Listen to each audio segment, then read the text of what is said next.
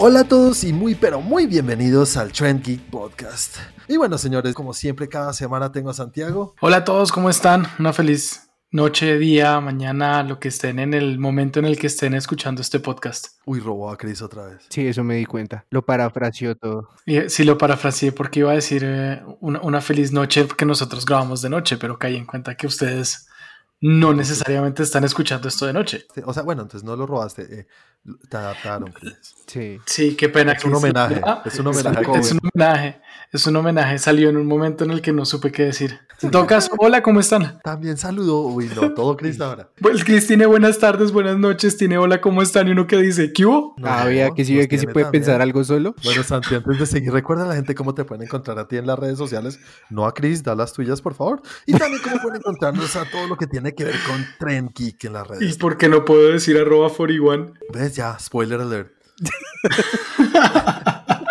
Bueno, a mí me encuentran como arroba Santiago M. León y al canal lo encuentran en Instagram como arroba TrendGeek, en Twitter como arroba TrendGeekLab y en el tiempo, en la parte escrita, eh, tenemos un blog en el tiempo para los que no saben, estamos en blogs.eltiempo.com slash trendgeek y por último para todo lo que son videos, tenemos un canal de YouTube en youtube.com slash trendgeek. Increíble, ¿sí? Hasta lo poseyó Chris y dijo todo sin, sin, Bien. nada, sin error ni nada. Sin parar Sí. nada. Ah, caray. Y ahora sí, el verdadero y irre- irreemplazable, no, irreemplazable Inigualable. y, in- y irresponsa- bueno, irresponsable ese. Cristian, que ya lo han oído varias veces ahí detrás de nosotros. Cris, ¿cómo estás? Muy bien, muy bien, Juan. Y se acaba viendo, ya me hacen covers. Mi mamá debe estar orgullosa. ¿Y tú cómo te sientes? ¿Cumple? Son adaptaciones, son adaptaciones de la obra.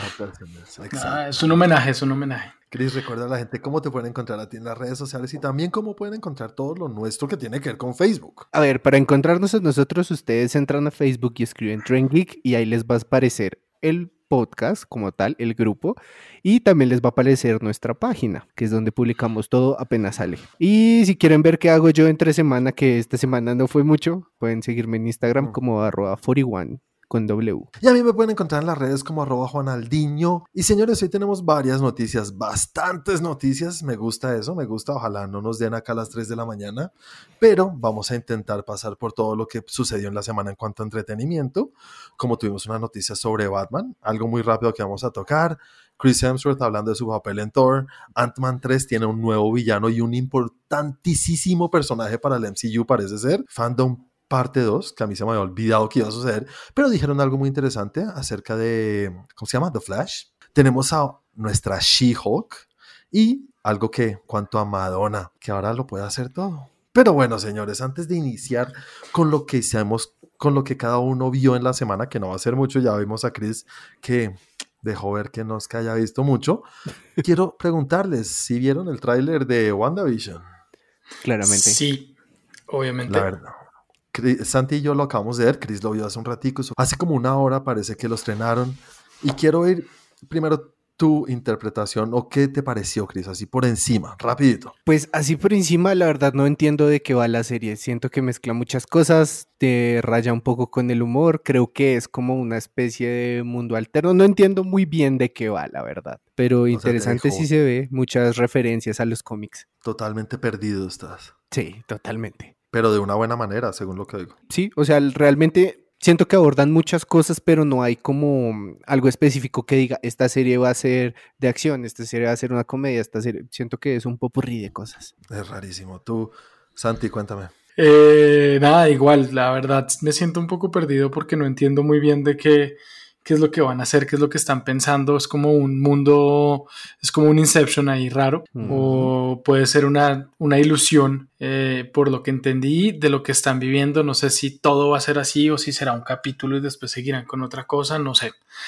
Eh, creo que tengo que volverlo a ver, analizarlo un poquito más, pero por ahora eh, se ve como extraño. Te estoy de acuerdo con lo que acaban de decir. Creo que los tres estamos por el mismo camino de ¿qué es esto? Es raro, es lo primero que piensa uno, ¿no? Sí. Pero digamos que nosotros vivimos y creo que la mayoría de las personas vivimos en el mundo del MCU o lo que es el universo del MCU. Pues siempre cada película que va a salir tiene su nombre, ¿no? Civil War o algo así. Entonces uno ya sabe porque hay un cómic del cual pues nunca lo adaptan tal cual, pero sí se basan y uno tiene ciertas ideas.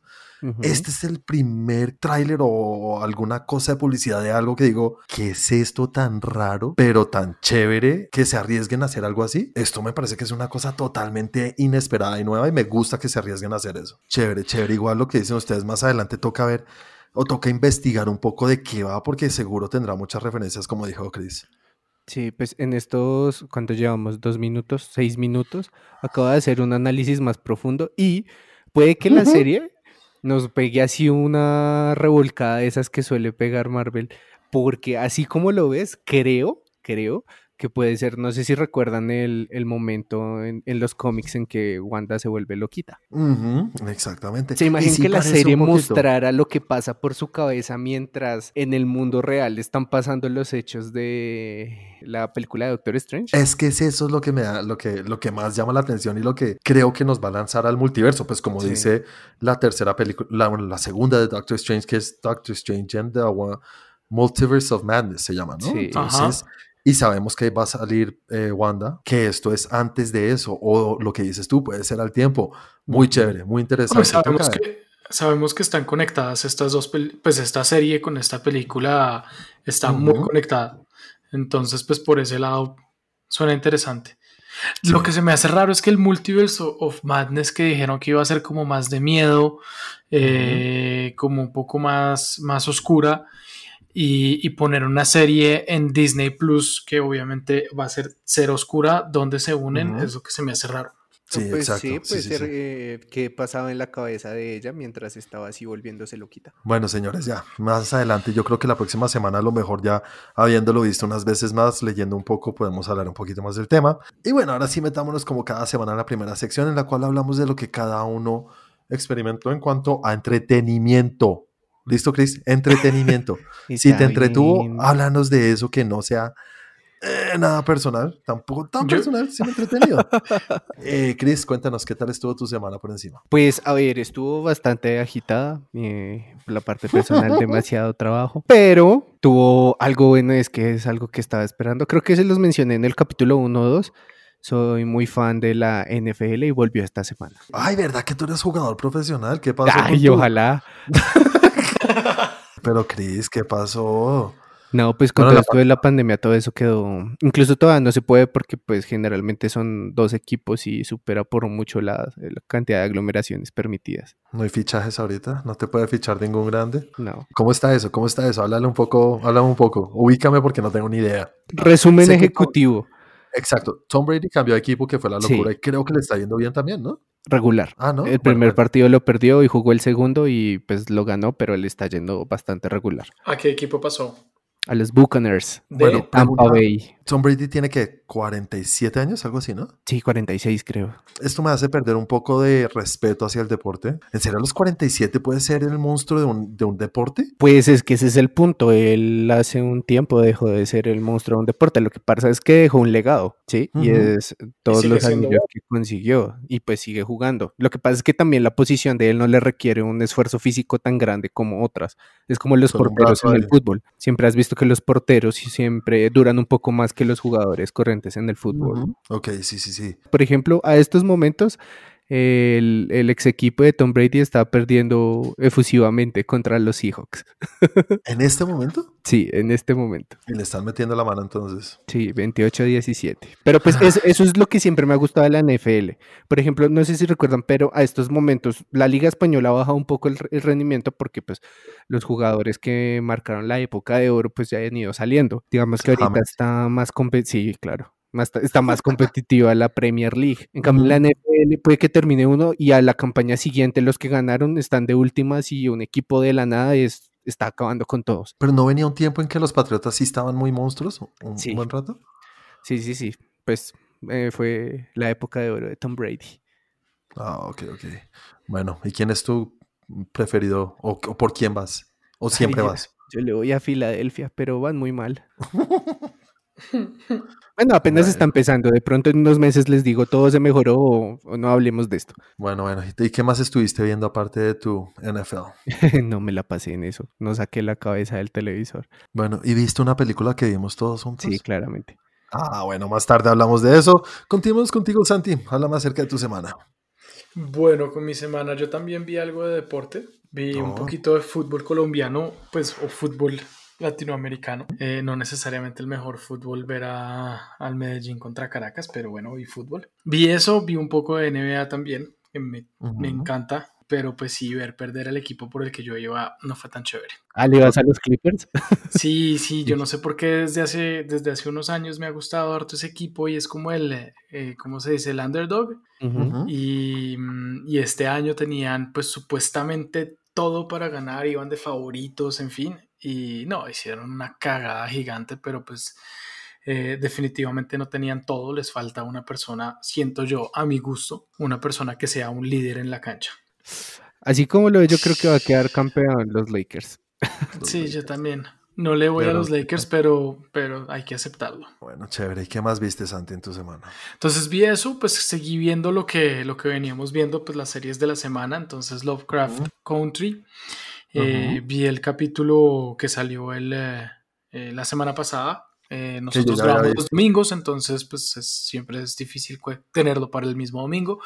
Eh, sí, el que tú dijiste, Juan, que de hecho tenía, quedé con una duda ahí que quisiera revisar contigo, tú, tú ya lo habías visto. Pues no sé si será spoiler, pero es lo que habías dicho tú de que cada capítulo tiene como una, un tipo de... mm, un Una género. temática. Sí, algo así, sí. Y en el último, pues tengo la duda como que será que sí, lo que yo entendí, será que sí es un género o pues como más bien un tipo de historia. Que no sé si tú me dijiste a mí como no te digo porque puede ser spoiler, en este caso no sé si Ujú. decirlo porque puede ser spoiler. No, digamos Porque- el género, o sea, eso no, tiene, no vamos a decir nada en cuanto a cómo se desarrolla la historia, o sea, de historia no digamos nada, digamos como ah, pasa esto, ¿sí? ¿Sí me entiendes? Algo más visual que de, de la historia. Yo lo vi más como un Freaky Friday. Es eso, sí, sí, sí, es de inversión de cuerpo, es de los body snatchers y todo lo que fue en su época la película de La Mosca, ¿tú la viste? Bueno, sí, tú eres un... Sí. Fue tu película, Mosco, Ajá. ¿no? Sí, la, sí la vi, sí la vi, las vi eh, las dos. Con Jeff Goldblum, sí. Con Jeff Goldblum, efectivamente las dos. La primera me gustó bastante, la segunda sí malísima. Pero sí, yo lo sentí como de esa manera. Eh, no sabía que era como un género o no lo vi como un género. Y yo decía, pero es como que va más en la historia, pero no tanto como género, pero, pero me pareció interesante y tiene ahí un giro al final chévere. Sí, yo no lo veo tampoco como un género, tienes todas las razones. Creo que decir que cada capítulo es un género, no, sino es como un homenaje a un estilo de, de, De de- cine. No sé si un estilo, un género, pero esa, este tipo de películas que, pues sí, la, la que vimos en el cuarto, que ya lo hablamos, no es spoiler, fue enfocado más que toda la aventura, ¿no? Pero muy a las películas de Indiana Jones. Sí, Como el homenaje que le hiciste a Chris, pero esto sí era de verdad. Entonces Sí. es como homenaje a algún tipo de, de película de los, más que todo 70s o 80s, me parece. sí. Bueno, el, el caso es que me gustó, de hecho me gustó más que el tercero. El tercero sigue siendo el capítulo que menos me ha gustado. Bastante gore, pero no es pesado, no es fuerte. No le vi como tanto problema por ese lado, pero sí me gustó más el, la temática de, del, del Freaky Friday y todo lo que tiene que ver con, ah, con la segregación. Definitivamente era impresionante. Sí, sigue siendo muy presente en cada capítulo. Eso vi, ¿Qué más eso viste? continué con The Boys. Chévere. ¿Tú lo viste, Juan? Ujú, Sigo por el mismo lado de lo que había dicho antes. ujú. Estoy esperando todavía un poquito más de. Me gusta, Ujú. es buena, me gusta, pero me hace falta un poquito para que me Ujú. encante como la primera. No, yo sí sigo encantado y cada vez me gusta más y sabes que sí falta sangre, falta la misma acción que, hay, que hubo en el primer- la primera temporada, pero no me hace falta. Lo tengo presente, pero no, no, no me hace falta. Me gusta mucho la crítica que está haciendo la sociedad muy, muy directa, ¿no? Muy... Así, Ponerle un espejo enfrente con lo que son estos superhéroes, casi directo a lo que pero Hasta el mismo que pelo. Sí, el- la segregación que hay, todo esto es muy presente en la temática y me gusta, ¿sabes? Lo que están manejando ahorita, que no sé si es spoiler, pero es el cómo están poniéndole una vez más un espejo enfrente pero a lo que hacen en el cine, que es querer ser correctos, entonces creen que solamente porque, ay, vamos a hablar de igualdad y de mm, eh, apoyo a la comunidad LGTBIQ, solamente incluimos a una persona gay. Ah, ya con que hacemos eso, ya es que somos súper buenos y lo estamos haciendo perfecto, pero no lo hacen bien y claramente se nota que no lo están haciendo de una forma siento Como si que es... entendieran el tema. Hoy no creo que sea la razón, pero se están eh, burlando o no burlando, sino haciendo el- el- la crítica a, a, por ejemplo, la gran escena que vimos en, eh, en Endgame. No es lo Sí, mismo sí. ponerlo en una escena donde, donde, donde sale de manera que uno lo siente y uno se da cuenta y dice, oh, sí, qué chévere, me gusta que este- sean de, que tengan esos temas de igualdad, a que le digan a uno, se lo pongan en la cara, se lo restrieguen y le digan, somos y tenemos, es como esas ganas de, por hacer más, terminan haciendo menos. Nosotros acá los tres somos pro igualdad y que por favor eh, Hollywood empiece a abrir los ojos y parece que lo están haciendo. Pero aquí están mostrando exactamente lo que hacemos.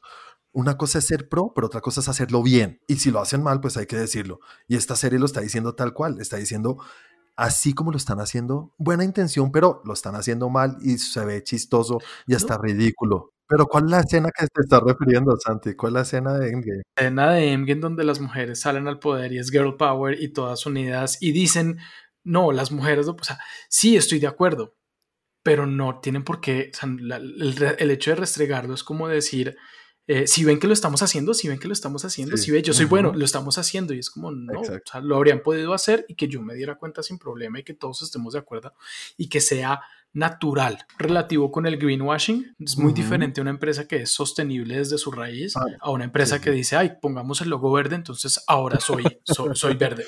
Mira Sí, qué sí, sí, sostenible exacto. soy. Sí, tenemos canecas de reciclaje, entonces ya. Exacto. todavía tienen tiempo de, de subirle un poco más a eso, que yo no me voy a quejar, me gustaría también que le subieran un poco, pero si siguen por como siguen, yo sí estoy contento, pero chévere que le suban un poquito a eso también, ¿no? A la acción y un poquito más, no sé, entiendo lo que dice Santi. Eh, lo penúltimo que vi, porque lo último fue la película que vimos los tres, y lo penúltimo era otra película que íbamos a ver los tres, y, mm, pero finalmente nos ganó la que, la que escogimos, entonces pues yo igual la vi, y es I'm Pregnant, o sea, la vimos los dos. Chévere, me gustó también el tema y la crítica a las leyes americanas y cómo una persona tiene que pasar por mil cosas para lograr algo, que esté Ujú. o no esté de acuerdo. Da una sinopsis cortica rápida. Una sinopsis cortica es una joven estudiante menor de 18 años que queda embarazada y quiere eh, eh, abortar, pero la ley en el estado en el que ella vive le prohíbe abortar sin el consenso de los padres y tiene que a montarse en un road trip de como de mil millas, 996 millas, creo que fue que dijo. Sí, para- cuatro días. Sí, para poder llegar a un estado que le permita hacer eso sin el consenso de los padres. eh, y la historia, pues es la, la historia de ella en el proceso para poder abortar y en el road trip para llegar a poder hacerlo. Muy bien, listo. Entonces, ¿te gustó? Sí, sí, me gustó, me gustó esa temática y también me gustó la historia de amistad detrás y la historia de, de, de road trip. Eh, siempre es- pues, me pareció chévere. Uno, uno que otro hueco por ahí en la historia y uno que otra estupidez que uno dice como, ah, si tenías tanta plata, ¿por qué no cogiste un avión desde el principio? Pero, pero, eh, pero chévere, chévere, chévere. Se deja ver fácilmente. A mí me encantó, me encantó esa película, me gustó mucho, me sorprendió y no sé si fue compararlo con The Binge de hace una semana, maldita sea que la odié. Esta película es muy parecida de como dos amigos o dos niñas en este caso para llegar a un punto final o llegar a un logro o una meta que tienen todas estas cosas que les pueden pasar en el camino. Sí. Y es- esta película es más que todo una comedia. Me, me- me Sí. gusta la, me gusta el equilibrio perfecto que hace entre una historia súper seria o pues una temática muy importante y también siendo comedia. Entonces, las tonterías que les pasa, obviamente hay unas cosas muy tontas que les pasan a veces, pero me gusta y me, lo que más me gusta es que una película se arriesgue a hacer esto, Sí, en la temática, eso del, del aborto y lo que, no voy a decir qué es lo que pasa al final, pero cómo lo llevan al final. ¿Cómo llegan hasta película- allá? Esta película le tienen que caer, pero a palo por todos lados. Uy, o sea, H- Uy, van a ver. HBO Max, que, sí, HBO Max que se haya arriesgado a hacer esto, muchos duros. Totalmente de acuerdo contigo, Juan. El hecho de sacar una producción de esta y mostrar algo que mucha gente no quiere ver, porque hoy en día hay muchos que pelean Mm. sobre todo con temas religiosos, con temas de aborto. Eh, Lo que pasó con Good Omens, que la quita, fue. Good Omens que la hicieron bajar de, de la plataforma porque decían que el Sí. diablo y que los ángeles Damos y en fin. Eran amiguitos. Que eran amiguitos, yo creo que aquí, aquí es todavía más. O sea, me parece que, que- se metieron en un tema que, que es de amores y odios. Hay películas que son de empoderamiento femenino. Esta Sí. es, sin ser de empoderamiento femenino, creo que logra muchas más cosas que no logran esas películas. Sí, y lo hacen de una manera sutil. Y lo hacen sin decirle a uno, poniéndole el, eh, eh, la, la bandera y el logo en la cara y diciéndole, mire, mire, es que yo sí puedo, es que yo sí puedo, es que yo también puedo. No, lo hacen de una manera que uno se da cuenta y que uno dice, tienen toda la razón o no tienen la razón, o por, o sea, no sé, o que están simplemente poniendo la temática y ya tómela como usted quiera. Exacto. Sí, sí, sí. Muy chévere. Ponle una nota. Yo le pondría un 7.5. 7.5, yo le pongo un 8, me gustó bastante, creo que es de las cosas más que más me han sorprendido este, en este año. En cuanto a cine, que no ha, no ha sido mucho, pero me sorprendió, me sorprendió. Entonces, señores, yo vi, bueno, las mismas que dijo Santi, y retomé una serie, no he visto mucho, y es una serie de Amazon Prime que le ha ido muy bien, y acaba de terminar su última temporada, no, no acaba, sino pues sacaron su última temporada hace poco, y se llama The Marvelous Mrs. Maisel. Yo creo que en algún momento te hablé de esa serie, ¿no, Santi? Sí, yo empecé a verla. He visto, creo que casi la primera temporada o la primera y la segunda, una parte, Ujú. eh, y me quedé ahí. A mí se me había olvidado la serie, la vi hace mucho las dos primeras temporadas y hace poquito fue que adquirí eh, Amazon Prime y me di cuenta que ya existía la tercera y me la estoy viendo y es como, ¿por qué la dejé? No sé por qué la había dejado y me encanta, me volví a ¿Y enganchar de volviste una. con ella? Sí, volví con ella sin, como si nunca hubiera pasado un día. Pero muy chévere, es muy chistosa esa serie, me gusta mucho. Eh, después les contaré cómo me va. Comencé una serie nueva que está en HBO, no HBO Max ni nada, es HBO Documentaries y se llama The Vow. A mí es que me encantan todas estas series o cosas que tengan que ver con, con sectas, Sectas. sectas o cosas raras. Esto es muy parecido a lo que es los temas de cienciología. No sé, Cristo, ¿has visto algo de eso? ¿A ti que te gustan todos estos temas? ¿Tú sabes de estos temas? De cienciología, claramente sí. Sí, ¿te viste esa, es la película, la de Going Clear? Creo, creo que es la última que salió, chévere. Going Clear, no, no, no la he visto. Esa es buena, es la mejor de cienciología, te la voy a pasar a ver si la viste, es bien bacana. Esta es una serie de una, una secta que yo no tenía ni idea que, se- que existía. La- es una secta que se llama NXIVM. Entonces le dicen como Nixum, Nixum, algo Sí. así. Nixum, algo así. Yo no me acuerdo cómo es, que, cómo es que lo pronuncian, pero es algo en Estados Unidos muy, muy, muy fuerte. Y lo mejor es cómo está desarrollada y cómo está grabada, porque el tipo que la grabó, que, que desarrolló el documental, es un tipo que hacía parte de la secta y le dieron libertad de grabar todo el tiempo. Entonces graba todo, todo el tiempo, tiene el material más impresionante porque estaba adentro y lo dejaban libre por ahí grabando y siempre grabando al líder y el líder hasta le, le hablaba todo el tiempo a la cámara. Entonces es muy de primera persona y perspectiva muy adentro de lo que sucede sin no, no, no de alguien diciendo afuera, yo me acuerdo cuando estaba en la secta y pasaba esto. No, no, no, está todo ahí. Entonces es muy chévere y muy fuerte. Van ¿Cuántos capítulos cuarto- son? Son seis capítulos y van apenas en el cuarto. De una hora. Y de una hora, exactamente. A raíz de este, el tipo que les digo que desarrolló el documental también desarrolló un documental, creo que fue en el 2004, Ujú. que se llama What the Bleep Do We Know? Y en español es ¿Y tú qué sabes? Es muy enfocado al- a lo que es la, la física cuántica y lo- las realidades alternas y cómo la materia es afectada por cosas que no están en, en el ambiente, que no se ven. O sea, todo el mundo cree que la, la materia se afecta porque toca una contra otra y al final de cuentas nunca hay una colisión de átomos, sino que hay un Ujú. espacio entre eso, que es donde se genera todo. Es muy chévere, muy bacano ese documental. Yo me acuerdo que lo vi en la universidad, me lo pusieron varias veces y me quedaba dormido, pero ahorita lo vi a raíz de, de haber visto este. Es que ya Sí. eres un ser más maduro. Sí, crecí por fin, desde que soy papá. Vi otro documental, eh, Santi, hace un año, ¿hace cuánto fue que salió el documental de Michael Jackson de Living Never. El, el documental de Living Neverland, de, eso fue de HBO, ¿no? Sí, Ese documental salió hace como dos años, creo que fue 2018 2019. más Sí, o sí, hace menos. Nos costó bastantes eh, comentarios negativos en, el, en, en YouTube. Sí, ese, ese documental rompió el internet. El hecho es que en Amazon Prime hay un documental en contra, o no en contra, pero sí del Sí, sí, otro lo lado de la refutando. moneda. Refutando. No refutando porque no habla directamente del otro documental, habla de los tipos de Safe Chucky y el otro que no me acuerdo cómo se llama.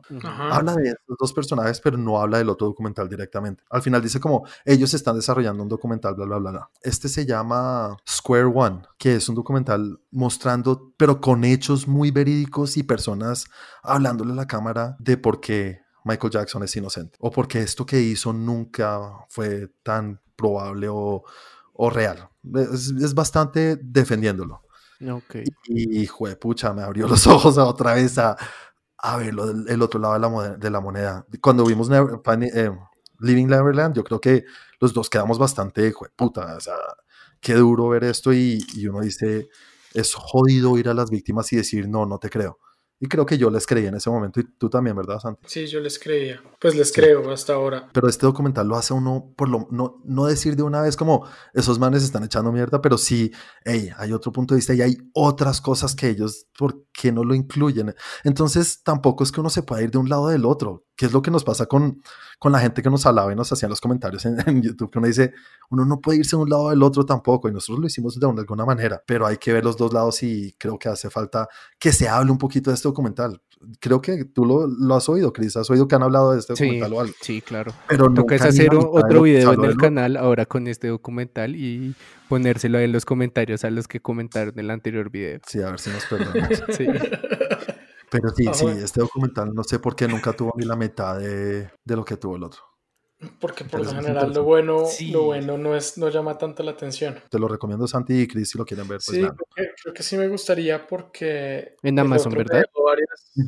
El otro me dejó varias preguntas que, me, cuesta trabajo refutarlas o que no, no sé cómo se podrían refutar y varias dudas. Eh, bueno, ese documental le pongo un 7. 7. Me gusta lo que me hizo ver y lo que me, me hizo como entender o saber del tema. Chévere. Se lo recomiendo a cualquiera que haya visto el otro, o incluso si no han visto ninguno de los dos, vean los dos y van a tener un, un aspecto más amplio de toda la situación. Entonces hablemos de la última película en la que vimos los tres, que sí es un documental. Sí. Capítulos de documentales. Este documental que se llama el Dilema Social o Social Dilemma en inglés. Es un documental que está en el top 10 de Colombia. Entonces, señores, quiero que comiences tú, Santi, hablando. ¿Qué te pareció este documental? Interesante, muy interesante. Un momento en los que me dio ganas de botar mi teléfono, de botar mi teléfono por la ventana y salir corriendo a buscarlo. no, realmente me parece, me pareció muy interesante porque estoy muy en, muy de acuerdo con lo que decía uno de ellos eh, eh, en un momento específico que decía yo estoy todo el día trabajando en esto, sé cómo funciona, eh, sé que es malo y llego a mi casa y no me puedo quitar el teléfono de la mano. Así somos todos, ¿no? Eso nos pasa a todos. Tal cual. Y es que hace poquito estuve escuchando un podcast de otra gente y estaban hablando de, sí, sí, Chris, a veces me pasa. Y estaban hablando de eh, todo este tema de YouTube Kids. Sí. Eh, y hablaron, tocaron el tema de Momo, tocaron el tema de, de los videos de, pues, para niños y como de lo, lo bueno y lo malo que tiene, eh, del, el miedo que generaba Momo en los padres eh, por lo que podía hacer, más no por lo que estaba haciendo. Y pues me parece interesante cuando estaba viendo este documental, lo pensé en algún momento y decía como, es que las redes sociales a veces tienen, tienen temas complejos. ¿Y a ti, Chris, cómo te pareció? ¿Cómo te fue? Pues mira que es, bien interesante, pero siento que no cuenta nada nuevo. Si bien está en furor ahorita, sin decirte, cuento nada más dos documentales que estaban en Netflix que trataban todos esos temas e incluso los llevaban más a fondo. Hay uno que recuerdo mucho, es que no me acuerdo el nombre, pero es de cómo las redes sociales eh, tuvieron la influencia en la campaña de Trump y todo eso, cómo llevó a una investigación y todo lo que se supo. Me pareció interesante la forma en que abordaron el documental, esa que es como, te voy a poner un ejemplo con esta familia. Sí, sí pero me, pareció interesante. Sí, me parece como distinto, como, ay, sí, está cool. Que le dan un lado real o un lado ¿cómo decirlo? No, tanto la teoría, sino un lado práctico. Te lo vamos a entregar masticadito. O sea, si no entiendes lo que te estoy explicando, mira, te lo muestro cómo es que sucede. Venga, te lo muestro. A mí, la verdad, el documental me gustó mucho, me pareció muy chévere y son de esos, tal cual lo que dijo Santi, son de esos de mierda, ¿qué hago? Eh, ¿Tiro el celular por la ventana o sigo viendo o qué hago? ¿Qué, ¿Qué hago? Está mal porque lo estoy viendo en mi celular, ¿qué hago? No, sé qué hacer. Y justo en ese momento me empezó a sonar el celular, me estaban escribiendo y como, no voy a mirar, no voy a mirar, no voy a mirar, no voy a mirar, no voy a mirar. No, yo me pongo en esa situación y digo, yo no, yo no puedo, o sea, yo, yo soy muy sincero conmigo mismo y lo mismo que decían ellos, yo no puedo, o sea, no, y no lo voy a hacer. Entonces uno cree que uno puede luchar en contra de todo eso malo que le dicen a uno, pero entras perdiendo porque, fue pucha, es muy jodido ganarles y, y, es más jodido aún siendo padre. Entonces no se imaginarán lo que me hace pensar ese hijo de madre voy a comentar. Sí, pero es que ya es muy complicado hoy en día salirse de todo ese sistema. es, casi imposible. Sí, es imposible. No, es imposible. una cosa que, que sí me gustó y creo que lo diferencia, aparte de esa eh, puesta en escena de lo que sucede y lo que están diciendo, es el... eh, todo esto lo que tú dices, Chris, que uno no le dice nada nuevo. Esto, todo está en YouTube, todo está en todas partes. Antes tienes que poner en Google y te sale todo esto tal cual, igual de masticadito, y hasta acá en las mismas entrevistas. Pero una cosa es que uno vea a alguien, como lo estaba diciendo ahorita, a alguien en YouTube diciendo esto es malo porque tal, tal, tal, yo sé que en Google pasa esto, tal, tal, a que salgan los todos estos que trabajaron allá y que fueron como expertos en las campañas, eso, Sí. es, eso es otra cosa y eso pues digamos que lo, lo jode a uno aún más. Sí, es bien chévere. Y lo que iba a decir yo, me voy también por el lado de los niños, aunque yo no sea papá. Eh, pero he tenido varios casos de amigos que me dicen o que me, que me han dicho antes de que nazcan los bebés, como no, y nosotros vamos a restringirle el tiempo de pantallas y nosotros vamos a restringir el tiempo para que no vea eh, videos en YouTube y para que no vea televisión y para que no vea esto. Y cuando tienen el hijo llega un punto en el que me, me han dicho, hice todo lo posible, fue imposible. No pude. O sea, llegó un momento en el que me tocó entregarle el celular y decirle, toma, vaya, vea lo que quiera, porque es que no, no de más. Y es, y es impresionante, es pelear contra la corriente en muchas cosas. Me gustó el final, ¿sabes? El final, vamos a hablar de spoilers, pero es, es un documental, esto no es spoilers, lo que dije es algo que todo el mundo creo que sabe. Al final, eh, lo que sale diciendo como cada uno es como, les vamos a dar consejos, no les vamos a decir Sí. que se salgan de las redes sociales, sino, vea, hagan esto, eh, desconéctense, no se duerman con el celular o bobadas así. Y son bobaditas que de pronto por ahí se comienza. Y eso Sí. me gustó, me pareció chévere. Sí, es bien, bien chévere. Listo, señores, yo le pongo una nota, yo le pongo un, un 8, a mí me gustó bastante. Yo le pongo un 7. Yo voy por el lado de Chris, yo también le pongo un 7. Bueno, señores, eh, ¿qué les parece si nos metemos de una vez con la tercera sección del capítulo, en la cual hablamos de las noticias que medio aludí al inicio del, del capítulo de hoy?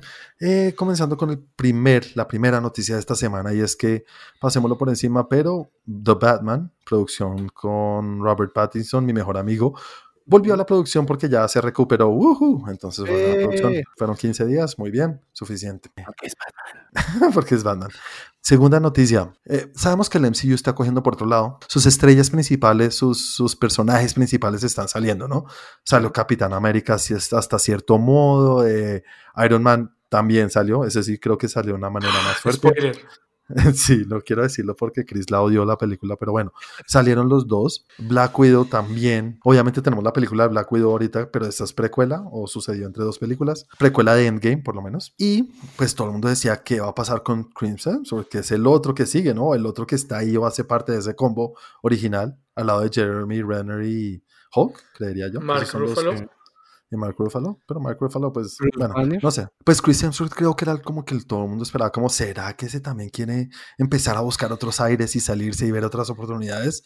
Pues en una entrevista le dijeron como, hey, parece que vas a salir, incluso si Love and Thunder dicen que la nueva Thor va a ser Natalie Portman y todo eso, entonces eh, tenía una pinta de, de- de que de pronto podía pasar. Y le preguntaron, y su respuesta fue un rotundo no, como... eh, no, o sea, ¿por qué voy a perder la oportunidad de interpretar a este personaje y no creo que en esta historia sea una, una salida y ni tiene ningún indicio de que vaya a finalizar mi continuidad como Thor en este personaje. A mí me parece el carajo. ¿Tú qué opinas, Santi? A mí me encanta, me encanta la forma como pe- hace el personaje y es de los personajes de, del MCU que me parece que han tenido un arco más, imp- más importante, que Mm, donde sí. se ha visto una evolución bien, bien, bien grande al punto en el que hubo un momento en el que, en el que pensamos que iba a ser el más poderoso y de, de todos y que ya iba a ser llegar a ser como el wow y le cambiaron la situación que pues a mi gusto no fue lo que, no era lo que quería ver, pero, pero lo entiendo. A Y- todos se- nos engordan. Así nos pasa. Sí. Sí, Si eso Es pasa, una realidad. acéptalo, Santi. los superhéroes nos engordamos. Sí, así nos pasa. Y más Es lo único que en nos detiene en esta vida. Es lo único que nos detiene de no Y hacer tomamos todo lo que cerveza. queremos hacer. Y tomamos cerveza. Pero, pero sí, es uno de los que, que siento que ha tenido un arco más importante y un, un buen arco bien pensado. Yo la siento inesperada. Podría apostar, pero no voy a apostar porque en algún momento le había dicho como que sí intentaba dar unos pasos fuera, incluso si lo analizamos en las películas, siento que fue medio, medio irse, pero pues supongo que es un cariño muy grande al personaje. Yo creo que es uno de los personajes favoritos, si bien tuvo una evolución que nadie esperaba, A mí me gustó. Entonces yo encantado, me gustaría, de- va a ser el ejemplo a seguir de muchos de que vuelva a estar flaco. Flaco, flaco nunca va a estar, es un animal. No, sí es una bestia enorme, pero, Sí.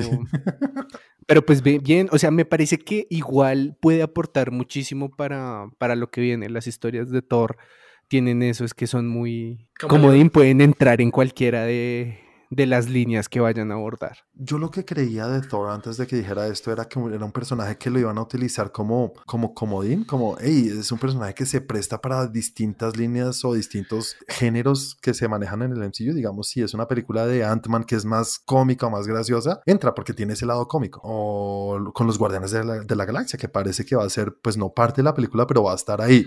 Sí, que se va eh, más por ese lado, aparentemente. entonces es un personaje que yo pensé que iba, lo iban a utilizar así, pero que diga que va a interpretar el personaje las veces que le digan y que continuará llevando a Mjolnir por lo menos o a Stormbreaker durante mucho tiempo, me O fascina y me encanta. O los dos, puede ser. O los dos. Ah, no, porque el Mjolnir lo va a llevar Tora. Tora.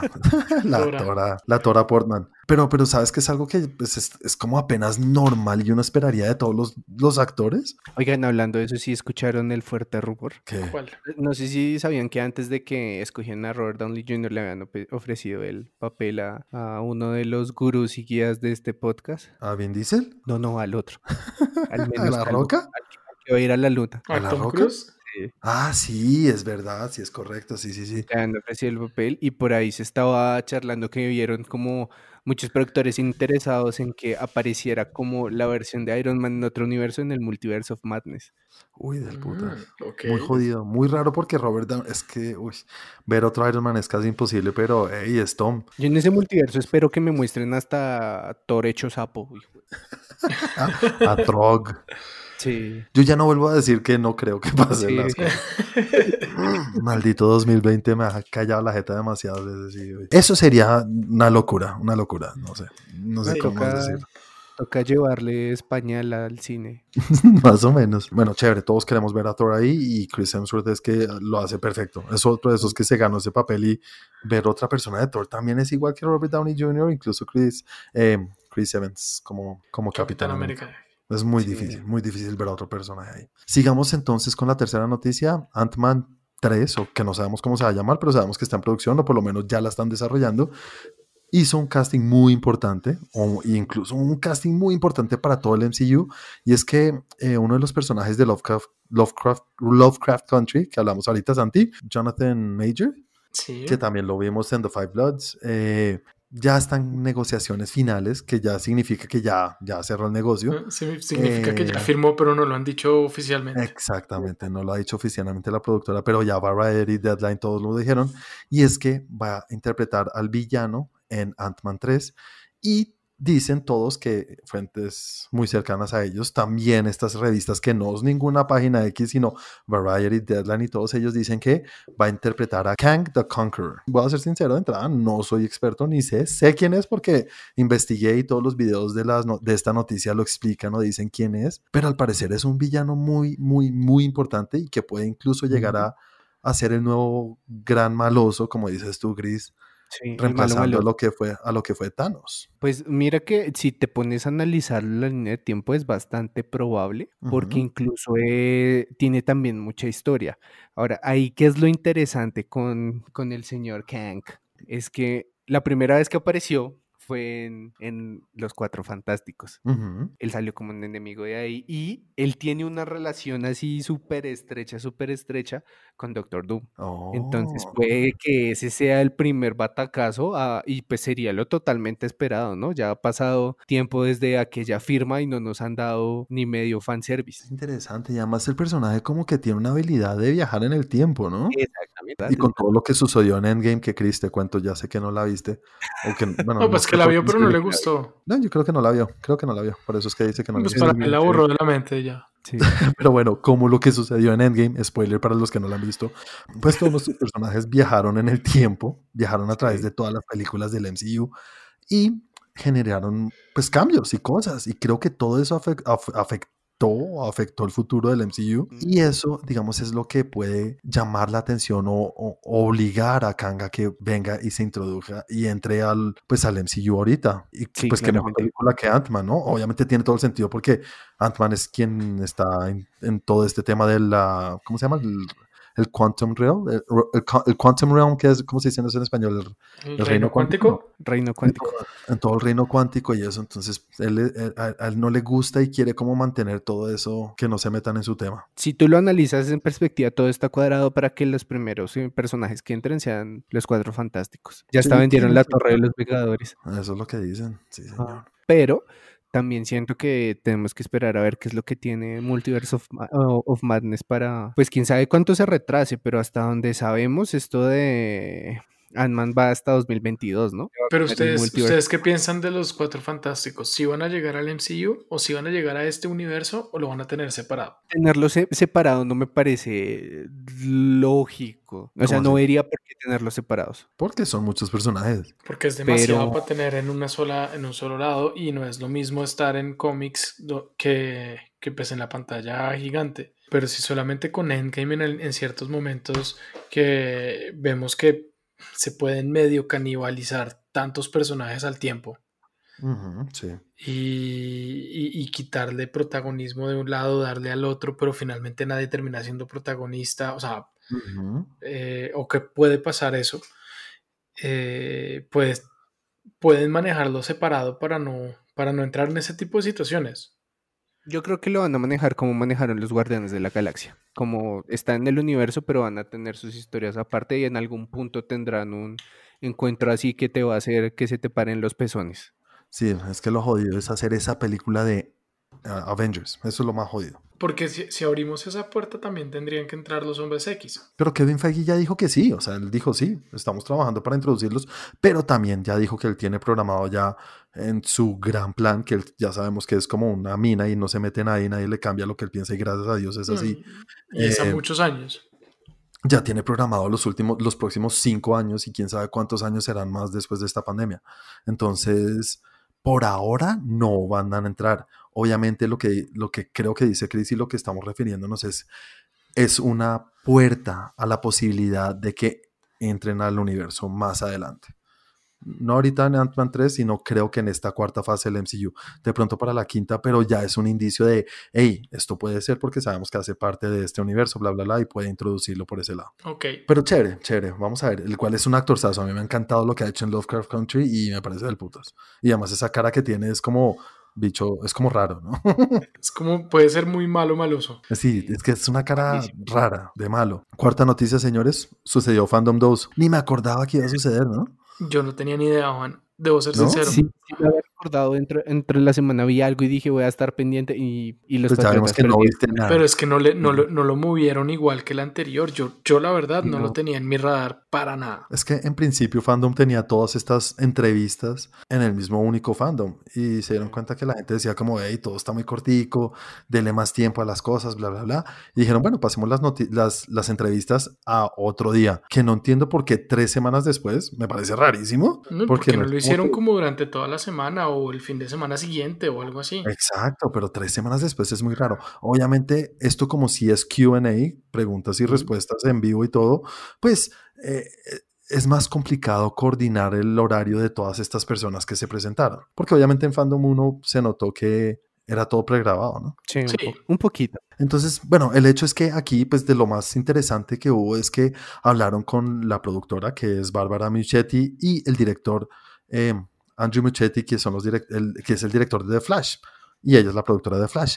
Y algo interesante que dijo Bárbara, porque esto lo dijo Bárbara, mucha gente está diciendo que lo dijo Andy, pero no fue ella, dijo que la película de The Flash reiniciará todo un poco, pero que tampoco olvidará nada. Yo es ya lo había rarísimo. dicho. Tradúcelo tú en tus palabras. Es un medio, medio reboot. Sí, es como voy a rebotear todo para que tenga sentido que los actores sean distintos. no voy a cerrar la posibilidad de que esto así sea de otra cosa. Joker, que sabemos que es una película totalmente aparte de todo, en algún momento se pueda decir, ah, sí hace parte del mismo universo, pero no. Es como dar esa posibilidad de que todo exista, pero no. Por ahí escuché también hablando de Joker que están en conversaciones avanzadas para que mm, para que Joaco haga otras dos películas. Hmm, ¿quién sabe? Pues yo sé que estaban trabajando para la segunda, eso salió hace rato la noticia, pero... Sí, pero que parece que, que, lo quieren para otras dos películas más y que el man como que sí está de acuerdo, aparentemente. si lo que no quiere es eso, uy, pero bueno. Exacto. Tendrán, algo muy chévere, eso me motiva más porque si lo logran convencer es porque es algo interesante. Pero no, era lo que yo les dije alguna vez, lo que necesitan es hacer el camino que ya hizo los cómics. Cuando los cómics se fueron a la verga, ¿qué hicieron? ¡Pum! Flashpoint. Y ahora tienes la chance de hacer Flashpoint, pues hazlo porque es que la cagaste. Sí, eso es algo que dijeron también, hablaron un poco del tema. Eso sí lo dijo Andy, Andy Muchetti dijo, sí, todo el mundo está diciendo que esto va a ser Flashpoint, pero no, por favor favor, no vamos a hacer Flashpoint, vamos a basarnos. No vamos a machetear esto. Lo vamos a homenajear. Lo vamos a muchetear. Como tú muchetear. Uy, qué buen chiste, está buenísimo. Toca viralizar esa frase. Vamos a utilizar partes del Flashpoint, pero no va a ser Flashpoint. Entonces eso está chévere para que muchos lo tengan claro. Y otra cosa es que dijo que no, no es que solamente veremos a Batman y a Michael Keaton y a Ben Affleck, ben Affleck sino que veremos a muchos personajes de DC. Ustedes lo ven como muchos actores que conocemos o muchos personajes nuevos, no sé. Yo lo veo como muchos personajes que ya se vieron. Que ya se vieron o que no hemos visto, incluso nuevos también puede ser. Sí, incluso también. ¿Como quién? Pues no sé, no sé, qué, personaje puede ser así como tan transgresor para que pueda cambiar las cosas. Flashpoint sí tiene muchísimo, muchísimo para, pues sí, bueno, se, se están basando solamente ya el hecho de que va a haber otro universo les puede dar como, entre comillas, una libertad creativa para traer otro tipo de personajes. De pronto vemos a, la Joker mujer. ¿Te gustaría en serio que se fueran así de, de, raro? Pues lo que pasa es que eso era lo que tenía esa historia, era tan rara, ellos sabían que eran rara que solamente seis páginas del cómic hasta que vuelven a, arreglarlo todo. Pero el hecho de saber que, oiga, en este futuro esto pasó esto, esto, esto, y por verlo sería como wow. Bueno, ¿qué personaje raro te gustaría ver a ti, Chris? Noche. Doctor Manhattan. No, Rorschach. Ay, pero no, no, eso. Me dañó. se con otro tema. Me dañó feo. Le rayaste la cabeza. No, pero a ti te dicen, van a incluir a Rorschach. ¿Tú qué dices? ¿Voy o no voy? Ay, lo sabía, ay, maldito fan. no, es que no hay una, una manera de hacer ese, mm, el, el Rorschach, Rorschach. Rorschach ya no existe. Pero podría existir. Pero podría existir en ese momento. Sí, ver al Doctor Manhattan sería... No, ya me, no, ya me, no voy a poder dormir. Bueno, les voy a decir a los dos. ¿Qué tal si aparece Chan Chan Chan, Constantine? Y... Uy, me gustaría. Mm, chévere, ¿no? Un, Constantine, un Constantine de Keanu Reeves sería. Sí. Y Keanu Reeves sabemos que le está diciendo que sí a todo. Ese man no tiene perdón. Que lo llamé y me prestó plata. Vamos a ver qué pasa. Todavía queda mucho tiempo para esa película. Igual entra en producción hasta el otro año. Falta mucho. Eh, eh, señores, quinta noticia. Tenemos nuestra She-Hulk, interpretada por Tatiana Maslani. La serie de She-Hulk que la, vamos a tener en, Disney Plus, no sé en qué fecha todavía, pero bueno, sé que ya por lo menos tienen, tenemos a nuestra She-Hulk. Dicen que es una muy buena actriz, la verdad, voy a aceptarlo, nunca la he visto. Sé que estuvo en Orphan Black. Sí, yo vi. Y que le fue yo muy bien en Orphan Black yo vi como una temporada, dos temporadas de Orphan Black con su bajo presupuesto, porque me parecía que tenía un bajo presupuesto. La vieja igual tenía varios papeles diferentes y, y me parece que lo hacía bien. Creo que es lo único que he visto de ella. Eso es lo que he oído, que eran cosas difíciles porque interpretaba al mismo personaje, pero en distintas cosas, como clones, algo así, ¿no? Como clones, eran, era, ella tenía, eran como varias hermanas, pues varias personas clones. Entonces ella interpretaba. Sí, interpretaba a todos los clones. Eso no es fácil de hacer y si lo hizo bien, creo que por eso se ganó, creo que fue nominada tres veces al Emmy y se ganó uno, entonces pues eso habla muy bien. Y la última noticia, la mejor noticia que nos ha podido llegar en mucho tiempo, es que es una sorpresa que les tengo. Maluma. Maluma llega a la gran pantalla. No te creo. Nada, eso lo hacen todos los, todos los cantantes, lo hacen y Maluma Así no lo queramos aceptar, Maluma es una estrella internacional, la hijo de perra. No, yo lo acepto, yo lo acepto. Claro, sí, y va a pasar, y va a salir una película con quién, con Jennifer López. López. Y con Owen Wilson y con un reparto bastante interesante. Uy, pero, Maluma.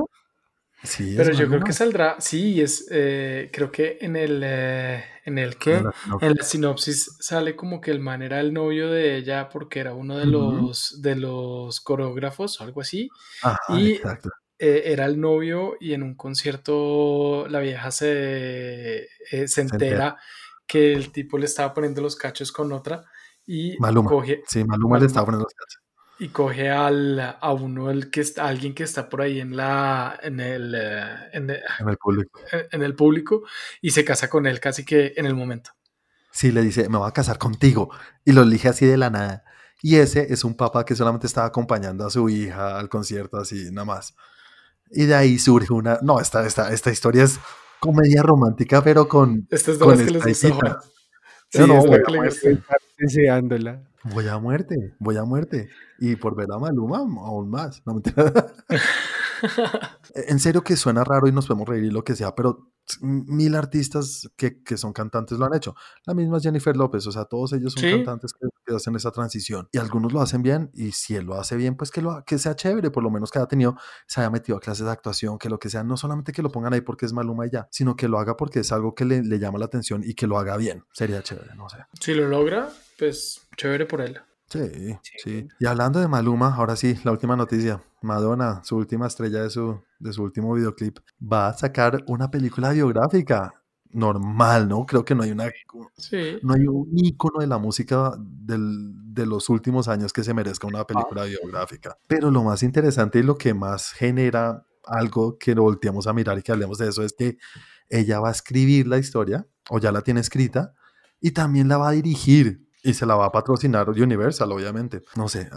A, ver, Santi, ¿tú qué opinas de esto? No tengo nada en contra de una película biográfica, pero pues sí se me hace raro. Pero cuando una película es biográfica, tiene, tiene pues la historia de la persona. Entonces, ¿quién mejor para contar su historia que, que la persona? Claro, ¿quién va a saber más de esas cosas que pasaron o no pasaron? Pues ella. Exacto. Pero ahora también viene la otra, la contraparte.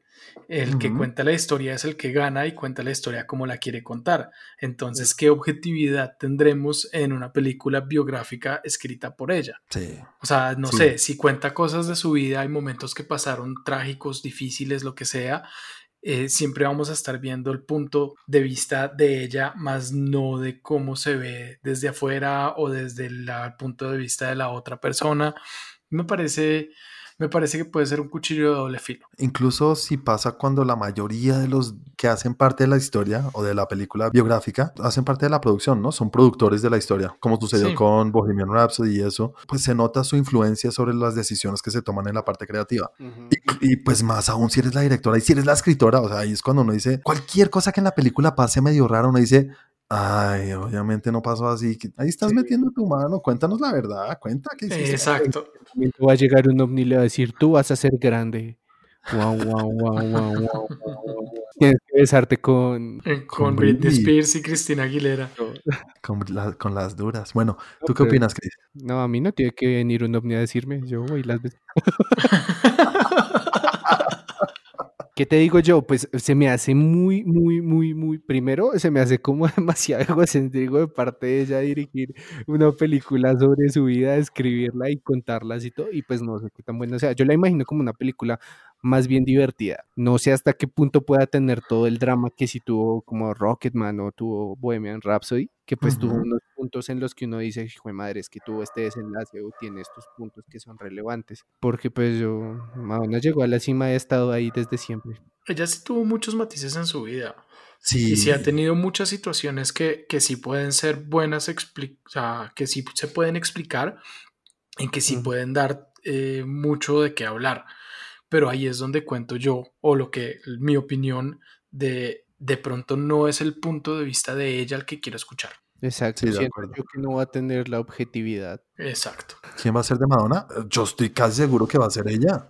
Pues es que quién más. Pues es que si es la historia de ella que le hacen entonces The Aging O de pronto tiene un, un doble joven o algo así, pero pues la cuenta, no sé. o Lady Gaga. Yo no creo que ella pueda ser Madonna joven. No, Madonna ya tiene sus mil años. Y se y le sus nota. 200 operaciones.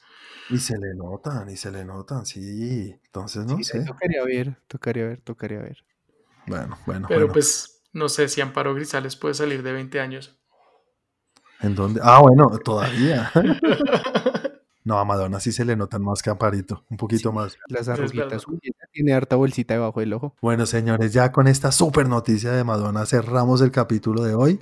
No mentiras, hablemos de nuestro Trend Geek Game, en el cual hablamos de una lista que decidimos la semana pasada en cuanto a algo que tenga que ver con el cine, sea un actor, una lista de películas, de género, de lo que sea, y cada uno elige la película que sea su favorita. Hay que resaltar favorita y no mejor, porque uno a veces cree que una cosa es la mejor, pero a uno le gusta por razones personales y por eso es la favorita de cada uno. ¿Cuál iba a ser la, la pregunta, Chris? Para ustedes, desde el fondo de su corazón, en lo más recóndito de su ser, ¿cuál es su película favorita de Will Smith? Del señor Will Smith, Big Willie.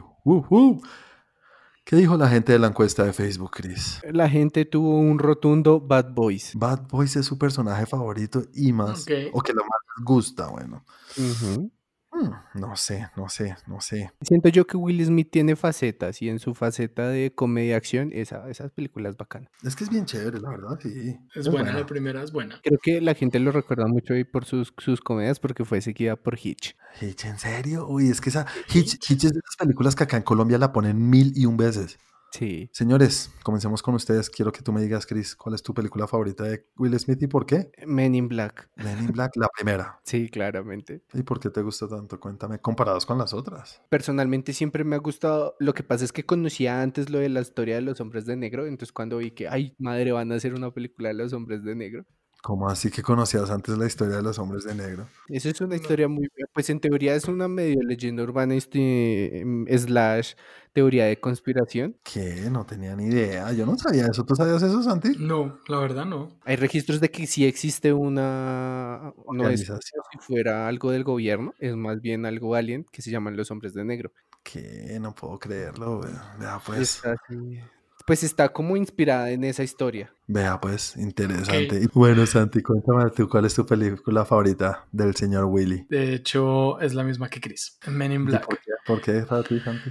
Porque como siempre les digo, no es la película, no es la mejor película, pero es una película que haya marcado mi vida en algún momento y que me pareció muy chévere o tenía algo y es una película que vi varias veces en cine, es una película que vi varias veces después de, de- de- de que estuviera en cine, es una película que en su momento llegué a conocerme casi que los diálogos de memoria y, y me encantaba. Bueno. Y que sacó varias, varios quotes que, que creo que el día de hoy sigo utilizando. Como una, una persona es inteligente, pero las masas son brutas. Y me parece totalmente cierto. Completamente cierto. Es una película en la cual yo creo que es su mejor actuación y es una película que a mí me marcó por las lágrimas. En busca de la felicidad. En busca de la felicidad. Es muy buena película. Es muy Es buena muy película. buena película de, de hacerlo a uno, aparte de sentir muchas cosas, es una película que le deja a uno una enseñanza muy grande y es muy... ¿Estás ¿cómo diciendo que los hombres de negro no le deja a uno una enseñanza? Claro que sí. Ay, Ah, me que- una enseñanza que es una cosa real, que sucedió en la vida real. Calle. Siempre le hablas a los perritos, a todos los pugs, Sí, a ver si alguno me contesta. pero sí, en busca de la felicidad, sí, me gusta, me gusta la historia, y además que es una historia, esto sí es basado en una historia de la vida real, entonces chévere Sí, también. Es- tiene sí. muchas cosas que me gustan. ¿Sabes una cosa que caí en cuenta? Que no hemos visto, o yo no he visto la, la de Proyecto Géminis, la última. Yo sí la vi, ¿no la has visto? No la he visto. La verdad, yo tampoco. Yo lo hice nada más por ver la ciudad, cómo se ve. ¿Y qué tal es esa película? Un bodrio. ¿Sí? Ah, No, mentiras, no es tan mala, no, es- no es tan bodrio. Me parece que en ciertas partes es demasiado predecible y la verdad el CGI no le fue tan bien. Bueno, señores, esas son nuestras películas favoritas del señor Will Smith, que son solo dos, porque ustedes dos, ay, tan lindos. Pero bueno, yo elegí una película que hace llorar, entonces soy más chévere que ustedes. Eh, señores, para la otra semana les voy a proponer qué vamos a hacer. Voy a proponer que elijamos nuestro villano favorito, Ok, Gru. ok. porque es mi villano favorito y ya, fácil. No, pero villano de película, de todas las películas de la historia del cine que hayamos visto, pero tiene que ser un villano. El antagonista. Tiene que ser el antagonista de la película. Bueno, señores, entonces esa va a ser nuestra lista para la próxima semana. Ahora sí llegamos al final del capítulo de hoy. Muchas gracias por acompañarnos a todos los que nos están escuchando. Y si nos están escuchando en iTunes, déjenos un review, un like, Eh, recomiéndenos a sus amigos y también díganos qué opinan de lo que hablamos ahorita, qué opinan de Chris Hemsworth manteniendo su, su, su papel de Thor, Ant-Man, este actor Jonathan Major haciendo de Kang. También díganos ustedes que saben de Kang, de pronto saben cosas que nosotros dijimos, todas esas cosas que hablamos ahorita y lo mejor de todo, Maluma. ¿Qué opinan de Maluma? Es muy importante para nuestro podcast. Eh, Nada, antes de irnos, Santi, recuerda a la gente cómo te pueden encontrar a ti en las redes sociales y también cómo nos pueden encontrar en todo lo que tiene que ver con las redes sociales del canal. Bueno, al canal lo encuentran en Instagram como arroba trendgeek, en Twitter como arroba trendgeeklab, en YouTube para todo lo que son videos. Tenemos muchos, muchos videos para ustedes con explicaciones, con temas de Michael Jackson, como ya lo dijimos, con hablamos de So, en fin para que vayan y peleen y me echen la madre como muchos. Eh, todo eso en YouTube, estamos como youtube.com slash trendgeek. Y eh, por último, por mi lado, también estamos en una parte escrita en el blog del tiempo como blogs.eltiempo.com slash trendgeek. Y a mí me encuentran como arroba Santiago M. Muchas gracias Santi. Y a ti, Chris, ¿cómo te pueden encontrar en las redes sociales? Y también cómo pueden encontrarnos a nosotros con todo lo que tiene que ver con Facebook. Para encontrarnos a nosotros y participar de la encuesta de esta semana, pongan en el buscador de Facebook Train Geek, les va a salir la página y el grupo. La encuesta va a estar en el grupo, pero también la compartimos en la página del mismo modo y en sentido contrario. Muchas gracias. Ahora, si quieren ver qué hago yo, que es casi nada, me pueden seguir en Instagram como arroba 41 con W. Ya nos dimos cuenta que es casi nada, Chris. Qué desilusión esta semana. ¿Me perdono? No, no, biodeportes, biodeportes. Bueno, biodeportes, eso es entretenimiento. Yo puedo decir, la próxima semana puedo decir que vi memes. Todo es entretenimiento. Depende, si son como esos memes que manda el grupo, no. Ay, como que no, los de Capitán América son muy buenos. La otra vez mando un video compilado de cuatro minutos de esos memes. es, lo máximo, me hace reír muchísimo. Me hace reír bastante. Bueno, señores, a mí me pueden encontrar en las redes como arroba juanaldiño. Y nada, fin del capítulo 34. Muchas gracias a los que nos siguen escuchando y nos han escuchado todo este tiempo.